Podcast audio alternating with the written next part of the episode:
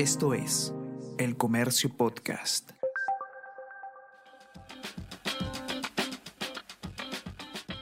Hola, ¿cómo te va? Mi nombre es Bruno Ortiz y te doy la bienvenida al episodio 13 de la cuarta temporada de Easy Byte, el podcast de tecnología y ciencias del diario El Comercio.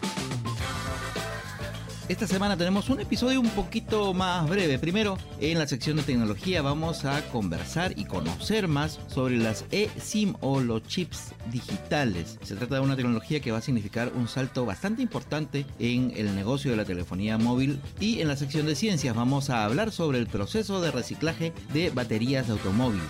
Así que como siempre, ajustate bien los audífonos, acomoda bien tus parlantes que Easy Byte comienza ahora. Easy Byte. Podcast de tecnología del diario El Comercio. Noticias, lanzamientos y últimos avances en el mundo tecnológico con Bruno Ortiz.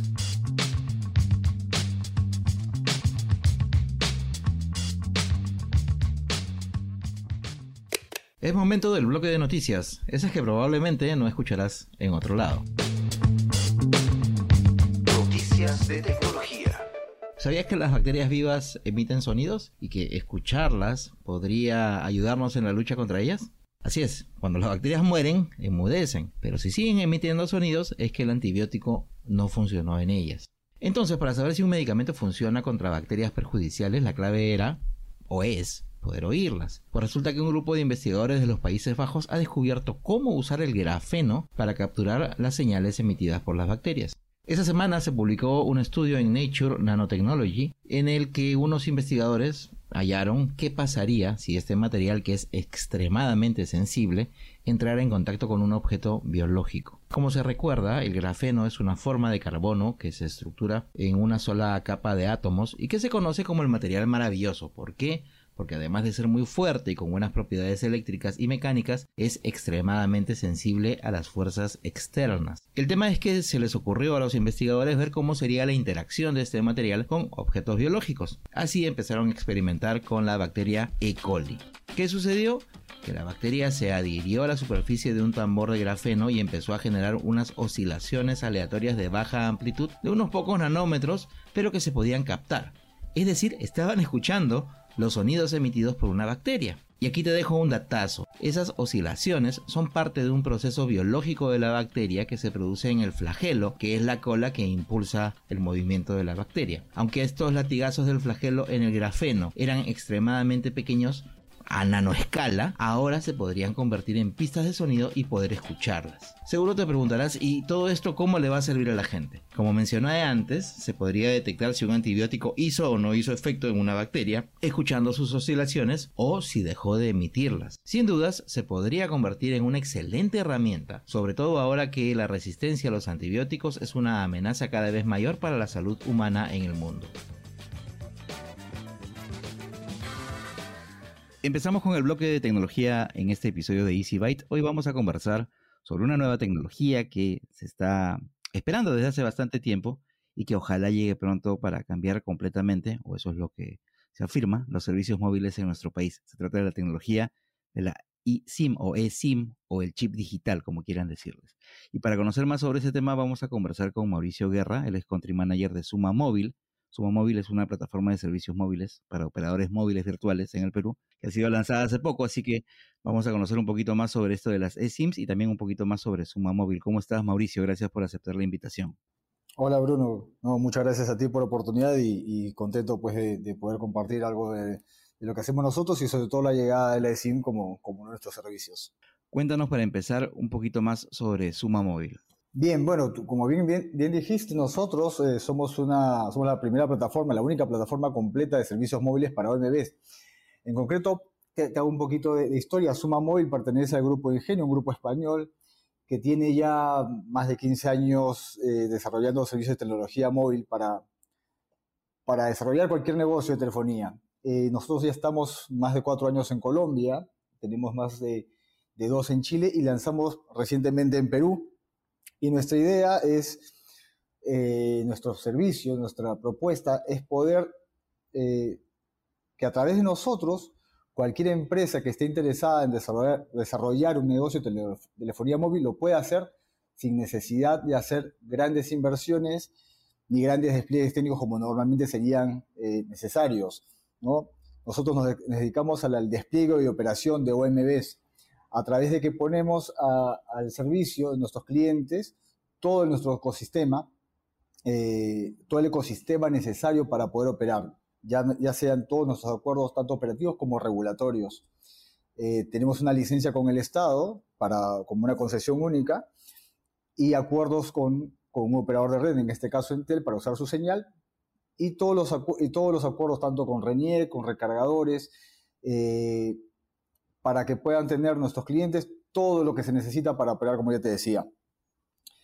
Y principalmente tenemos nuestra propia plataforma. La plataforma de Suma es, desarrollada in-house, es, propietaria nuestra y eh, lo que brindamos en esto es la posibilidad de customizar y poder ofrecer eh, en un negocio de telefonía, digamos, eh, productos personalizados, ofertas personalizadas para cualquier nicho de mercado que tenga a bien desarrollar alguno de nuestros clientes, alguna marca. Principalmente, por ejemplo, cable operadores, ISPs o en general cualquier cualquier empresa que esté eh, interesada en desarrollar el negocio de telefonía móvil. O, sea, o sea, si por ejemplo a mí se me ocurriera tener un negocio de brindar servicio de tecnología eh, y yo, digamos, tengo el capital, tengo de repente una idea que podría convertirse en un diferencial interesante para competir con otros, yo en lugar de soplarme todo el, el trámite y toda la cuestión engorrosa, voy a ustedes y a través de ustedes puedo convertirme en una OMB. Exactamente. Nosotros hacemos que te conviertes en una OMB, ¿no? Concretamente puedes operar como tal sin necesidad de haber hecho todos los trámites que se requieren, tanto con el Estado, con los acuerdos con un operador, y sobre todo porque no tendrás que tener o comprar una, plataforma, eh, invertir tanto dinero como esto normalmente se requiere, ¿no? Este, nuestras barreras de entrada son muy bajas y hacen posible de una manera democratizar el mercado de la telefonía móvil. Para muchas personas, los operadores que están disponibles a nivel local ya son suficientes y de repente por ahí vemos que aparece alguna OMB que tiene corta o larga duración o qué sé yo. ¿Cómo lo ven ustedes en realidad? ¿Es necesario que sigan habiendo más, más, más operadores o en este caso operadores móviles virtuales? ¿Cómo ganaría el mercado al tener más oferta en ese sentido? Mira, nosotros, el, mercado peruano de OMBs no llega ni siquiera al 1%, y en Latinoamérica, mejor dicho, en la industria de OMBs podría llegar a desarrollarse hasta un 5% del total de oferta móvil.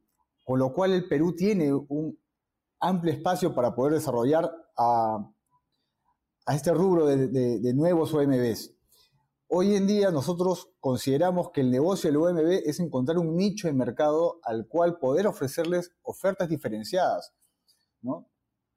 Y es ahí donde nosotros creemos que hay espacio. Es decir, puedes tener un, puedes tener un negocio o puedes tener una oferta, más que un negocio, una oferta para una comunidad eh, étnica, puede ser, por ejemplo, a un, nicho de, de, gamers o de youtubers o, o, como te decía, una comunidad de, de, migrantes, eh, o, como, o como bien te, adelantaba al inicio, por ejemplo, el segmento de cableoperadores y USPs que hoy en día te ofrecen, ya sea internet y, cable, puedan tener con, con bajos, eh, con bajas barreras de entrada, poder tener el triple play agregando telefonía móvil a su portafolio. Entonces, el valor está, digamos, el diferencial estará en ese valor, en esa customización que podemos brindarle nosotros a través de nuestra plataforma para que puedan diseñar ofertas muy claras y específicas para determinados nichos. Cuéntame, ya entrando al tema de las, las eSIM, para quienes no estén familiarizados con, con el término, con esta tecnología, cuéntanos qué cosa es una eSIM primero. Nosotros en, en, Suma, en nuestra propuesta de valor, es darle a nuestros clientes siempre la, digamos, que la plataforma cuenta con el desarrollo tecnológico más, más avanzado y poder brindarles a ellos ese, ese mismo nivel de, de, oferta. Entonces, vamos a lanzar junto con nuestro producto la, llegada de la eSIM. La eSIM, en concreto, es la, el SIM virtual es el SIM digital, ¿no? Ya no, ya no habrán más SIM físicos, sino que esto será totalmente virtual. Tú podrás descargar a través de, una, de muy simple, de, un código QR, poder tener el SIM y usarlo directamente en un, en un terminal. ¿no? Ya no van a tener, como te digo, necesidad de un SIM físico. ¿Qué ayuda? Eh, ¿En qué ayuda o qué, cuál es la ventaja de la SIM virtual? Primero que nada, que vas a tener una experiencia totalmente digital. El cliente hoy a través de, solo hacer un clic podrá realizar una portabilidad, evitándose pues todo, todo el trabajo, el, tiempo que requiere hacerlo eh, directamente en una tienda, a través de un call center o, como normalmente lo hacemos hoy, hoy día habitualmente. ¿no? Esta experiencia va a ser muy rápida y esta facilidad es una de las facilidades que te da la, la SIM virtual. Esta nueva tecnología no solamente va a, beneficiar a, los usuarios, sino también a las empresas, a las, a las OMBs o a los mismos operadores eh, tradicionales eh, que empiecen a, adoptarlo. ¿De qué manera se, podría, digamos, de qué, manera práctica se podría notar este beneficio por el uso de la SESIM? El principal beneficio es para dinamizar el mercado de portabilidad. como te digo, será mucho más rápido, permitirá a, los clientes finales eh, no ir a unas tiendas, que las tiendas, eh, en caso de los operadores, puedan tener, digamos, especializarse en otro tipo de servicios. Eh, el, usuario podrá, por ejemplo, con una, en, en, un terminal que sea compatible con SIM, tener varios perfiles de SIMs es decir, tú podrías tener una SIM de un operador, otra SIM de otro operador, o de un operador de roaming, o un operador de solamente datos. Eh, puede albergar diferentes. Ahora, esto evidentemente dependiendo del terminal, ¿no? Porque como, como, como sabes, eh, los, los terminales que van ya de gamas altas y que van apareciendo en el mercado serán compatibles, pero será potestad del fabricante cuántos perfiles de SIM puedan albergar. Claro, porque, porque incluso eh, recuerdo que hace muy poco, por ejemplo, se lanzó un reloj inteligente que era compatible con, con eSIM. O sea, digamos que, hasta donde entiendo, yo podría eh, vincular este otro dispositivo, además de mi teléfono celular, a, a, los datos de mi eSIM y yo poder salir con el reloj Así es. Seguir, estando conectado sin necesidad de, salir con el celular en el bolsillo, ¿verdad? Así es. Los las eSIM, por el, por el hecho que no ocupar espacio, pueden, se pueden utilizar en todos aquellos dispositivos, de, por ejemplo, como los smartwatch, ¿no?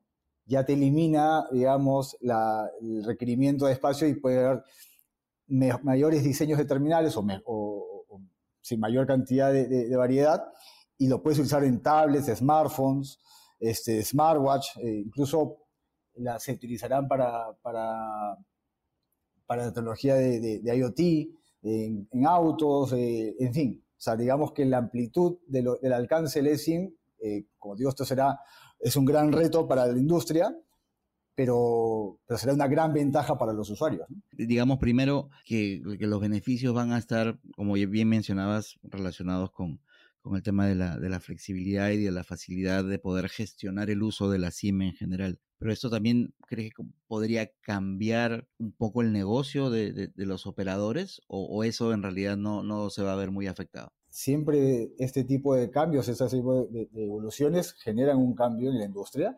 Yo creo que eh, va a favorecer mucho a nuevos jugadores también, ¿no? como los OMBs, que pueden tener en el ESIM una ventaja diferencial como para para poner en, oferta. Y, por ejemplo, puede impactar también en, el negocio del roaming, ¿no? Eso a nivel comercial puede ser algo más, algo más complejo. Pero como te decía, tú podrías tener un operador, eh, en tu teléfono un operador de roaming cuando viajes a, no sé, pues Argentina y después podrás viajar a España con otro operador y, albergar todo eso en un mismo dispositivo.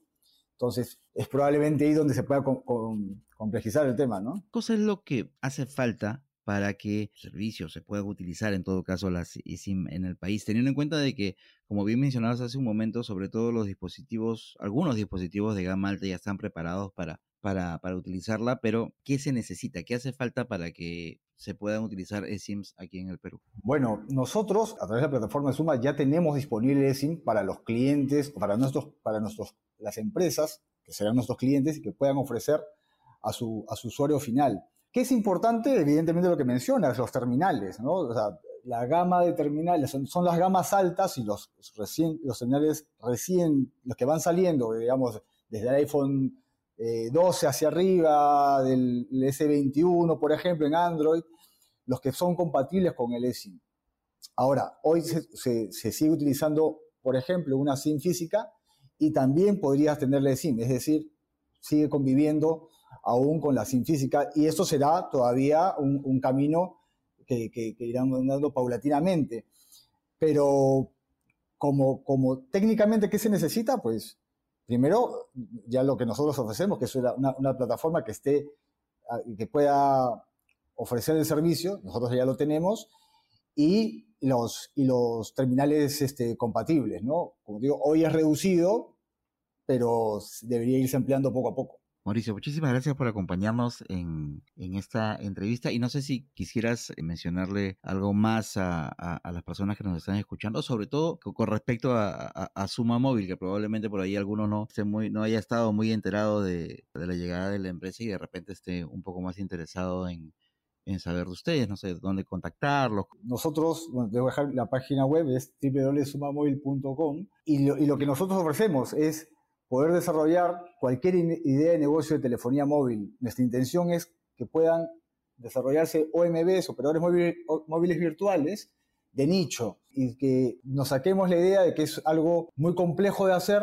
y, muy costoso. Hay, inversiones, evidentemente, pero las barreras de entrada son muy bajas porque precisamente lo que ponemos a disposición es todo el ecosistema, todo lo necesario, todo lo regulatorio y operativamente para que puedan lanzarse nuevas ideas de negocio de telefonía móvil y que así pues los usuarios finales sean los más, los más beneficiados. Así que nada, simplemente quedó a su disposición y cualquier consulta obviamente en la página web. Yo reciclo. Esta semana veremos cuatro claves para reducir el consumo de energía en nuestro hogar. 1 reemplaza las luces incandescentes por focos ahorradores o luces LED. Se calcula que el 11% del presupuesto de energía de un hogar se destina a las luces. Al tratarse de elementos poco eficientes ya no es recomendable contar con focos incandescentes. Las luces LED son capaces de reducir el uso de energía hasta en un 50%. 2. Usa tus electrodomésticos y equipos electrónicos con responsabilidad. No coloques tu refrigerador cerca de la cocina ni en zonas calientes, por ejemplo, Apaga tu computadora cuando no la estés utilizando. Desenchufa los cargadores si no los estás usando. Siempre prefiere emplear productos aprobados por el programa de eficiencia Energy Star. 3. Evita desperdiciar enormes cantidades de energía mientras estás cocinando. Los modernos hornos de convección son más eficientes que los convencionales, pues permiten cocinar los alimentos con menos energía. Recuerda que el horno microondas consume un 80% menos de energía que los hornos convencionales. 4. Prefiere lavar tu ropa de una manera mucho más inteligente, ahorrando agua y energía. Siempre procura lavar cargas máximas de ropa y evita usar la opción de alta temperatura del agua. Antes de utilizar tu secadora, vacía toda la pelusa, no solo para evitar incendios, sino para acortar el tiempo requerido para el ciclo de secado de las tandas de ropa. Yo Reciclo es una campaña del diario El Comercio que busca concientizar a los peruanos sobre la importancia del reciclaje para cuidar nuestro planeta. Suscríbete gratis con un solo clic a todos los newsletters de El Comercio y recibe cada día las noticias más importantes en tu correo electrónico.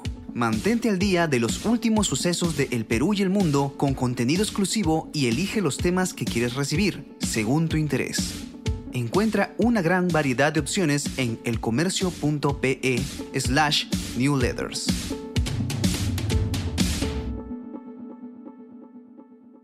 Empezamos con el bloque de ciencias, que por esta semana lo vamos a mezclar un poquito con Yo Reciclo, porque vamos a hablar sobre el reciclaje de un producto que es bastante contaminante, pero que a la vez puede ser reciclado casi por completo. Estoy hablando de las baterías para vehículos. Hace unos días conversé con Marianela Cabanillas, gerenta general de la corporación Energate, sobre este tema y a continuación voy a compartir contigo varias de sus respuestas que son bastante interesantes sobre todo porque nos ayudan a entender un poco mejor una industria de la que la mayoría sabemos muy poco. Primero había que empezar por lo básico, así que Marianela nos cuenta más sobre la industria de las baterías o, como deberíamos llamarla realmente, de una manera más precisa, la industria de la energía acumulada. Hay diversos tipos. Eh, tenemos un grupo principal que es en el que Corporación Energía se especializa, que son las baterías de arranque, que son estas que se utilizan normalmente en, en vehículos o en algún tipo de maquinaria que necesite arrancar, ¿no?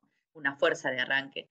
Hay otros grupos este, importante también de baterías que son estas baterías estacionarias o baterías de respaldo, que son las, por ejemplo, las que se encuentran en los sistemas de seguridad de alarmas o este, para algún tipo de, de maquinaria estacionaria, por ejemplo, cuál una máquina de diálisis, por ejemplo, que no puede parar, digamos, si se ve suministro porque está atendiendo a un paciente. Después tenemos otro grupo de baterías que son las baterías de tracción son casi parecidas a las de arranque, pero son estas baterías que utilizan en, la en las máquinas eh, para levantar mercadería, estos que le llaman los forklift, que, ¿no? que, que, necesitan una, una, una, potencia, una energía para justamente esa tracción de, de, más que de arranque, ¿no? a diferencia de un, de un, de un vehículo.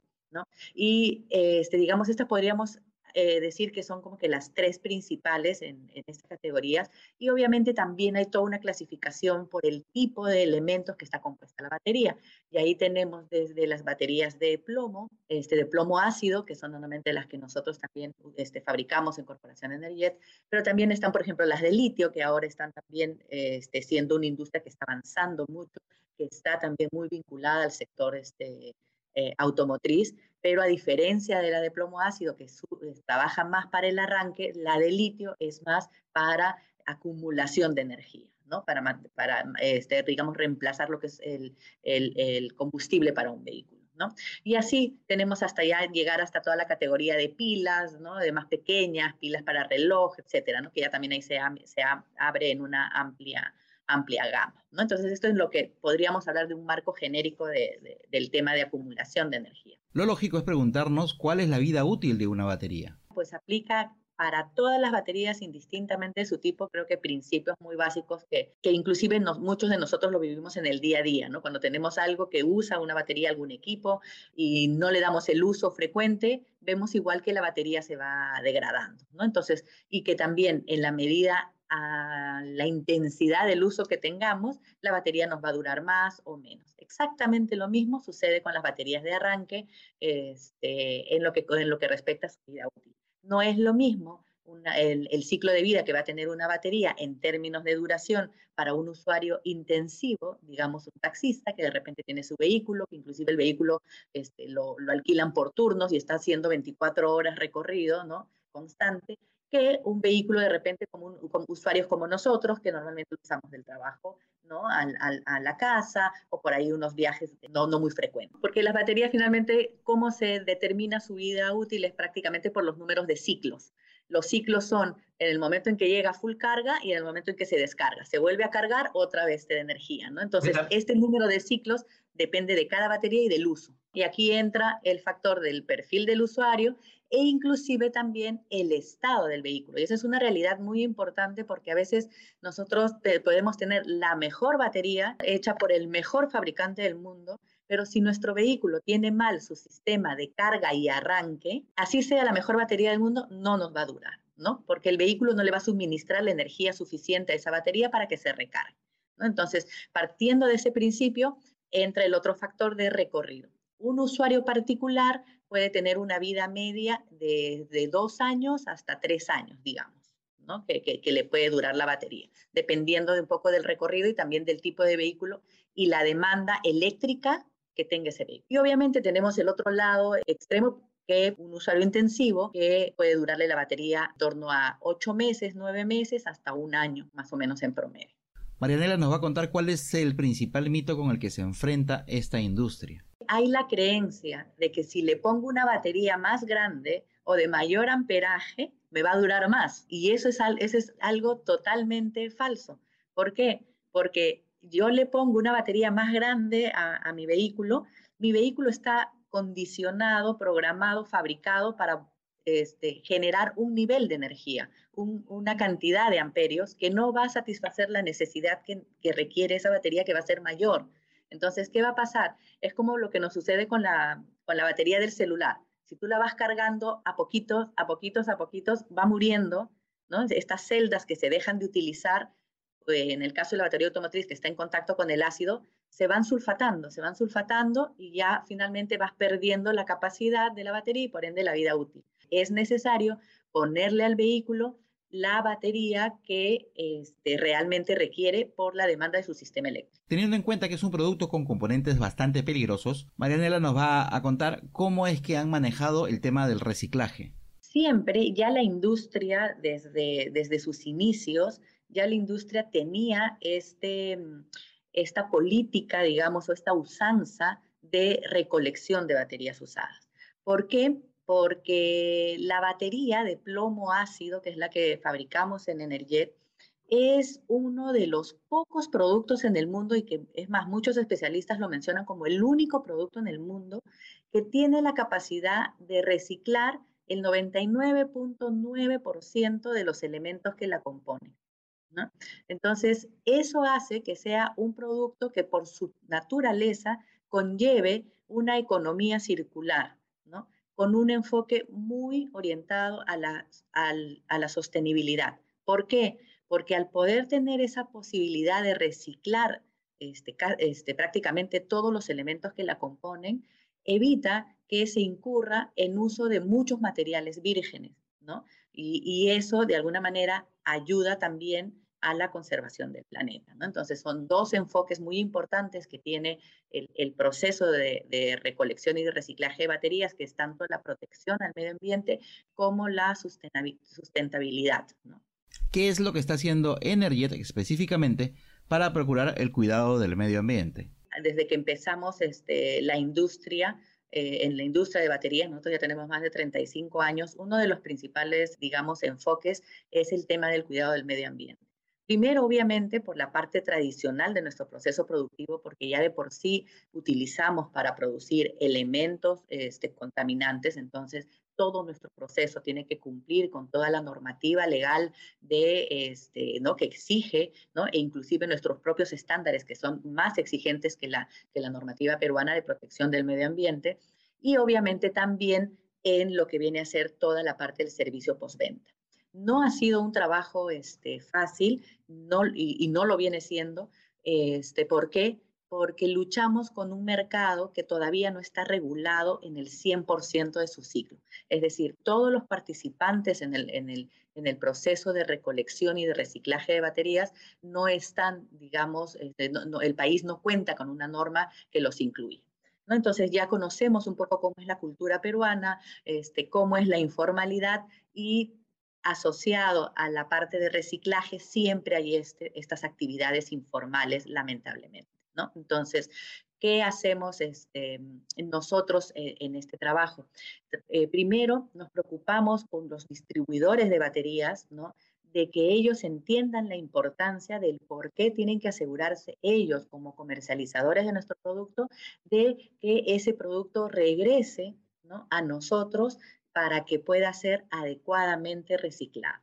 ¿no? Entonces ahí tenemos un, primer esfuerzo, digamos, de concientizar respecto a cómo debe ser la disposición de los productos que, que, comercializan. ¿no?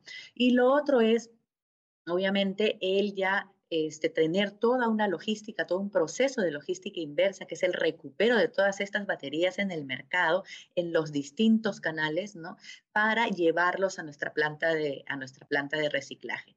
Y ahí en esa planta de reciclaje es la que hacemos dos importantes procesos. Todo el proceso de eh, acopio de las baterías usadas, su reciclaje y posteriormente la fundición, digamos, del plomo que generamos de ese reciclaje.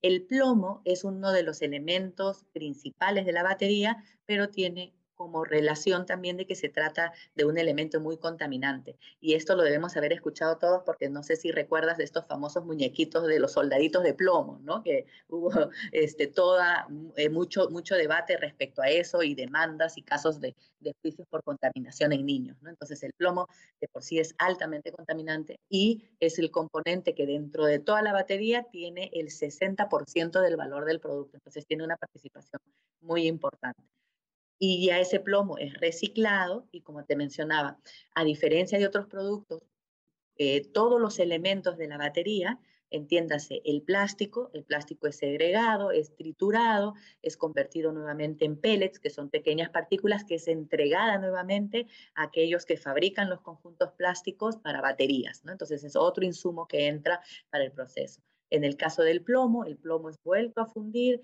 se vuelven a incorporar los aliantes y los aditivos para que ese plomo sea otra vez un plomo que nos permita hacer baterías de, buena calidad, duración y, performance. ¿no? Y finalmente el ácido sulfúrico, que el ácido es tiene componente de agua y ácido, ¿no? que es tratado ¿no? y este, se sedimentan eh, una vez que se solidifican, digamos, los componentes de ácidos y esta agua vuelta a tratar es reutilizada en el proceso de, este, de trituración de las baterías. Entonces se llega a recuperar a partir de todos los componentes. Prácticamente, prácticamente todo, la gran mayoría, los más importantes como te menciono, el agua, el agua una vez tratada se vuelve a, utilizar al momento de elaborar este electrolito, el plástico se entrega en partículas que se vuelve a mezclar con, ya muy poco este, plástico virgen para volver a hacer los conjuntos plásticos de batería. Y el plomo el plomo inclusive es infinito, digamos, el número de veces que lo podemos volver a reciclar, volver a reciclar.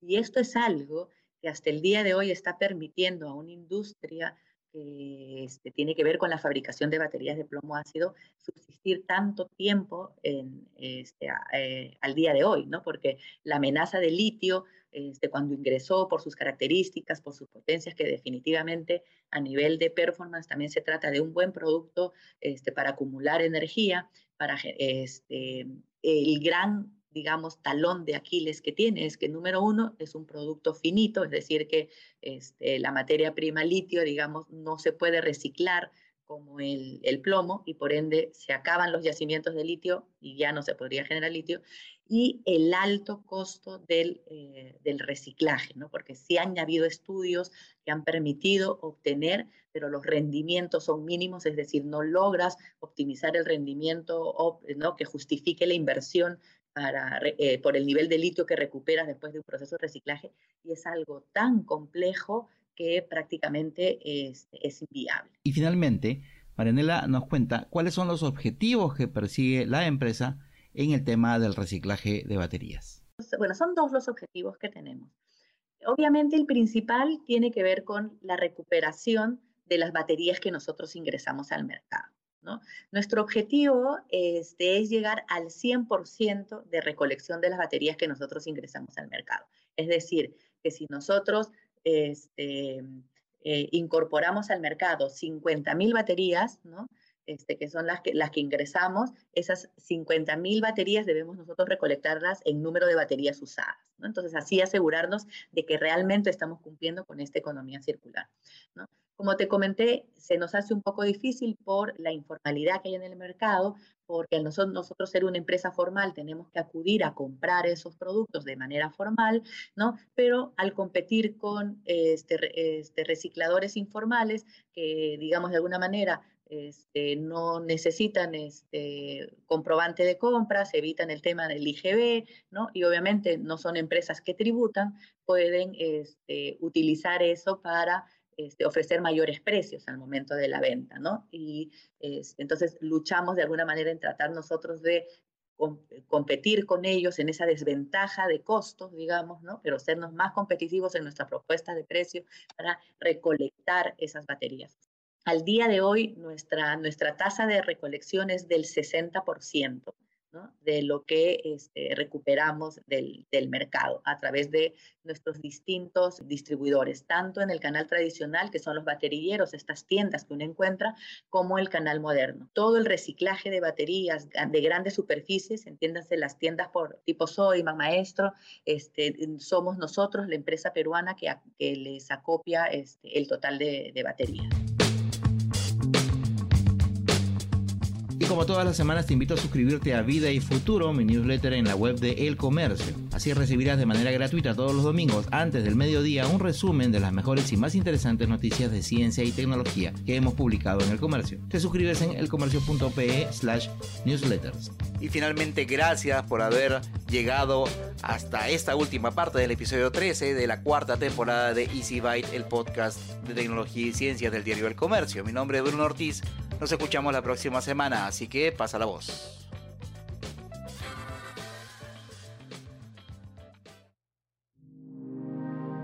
El Comercio Podcast.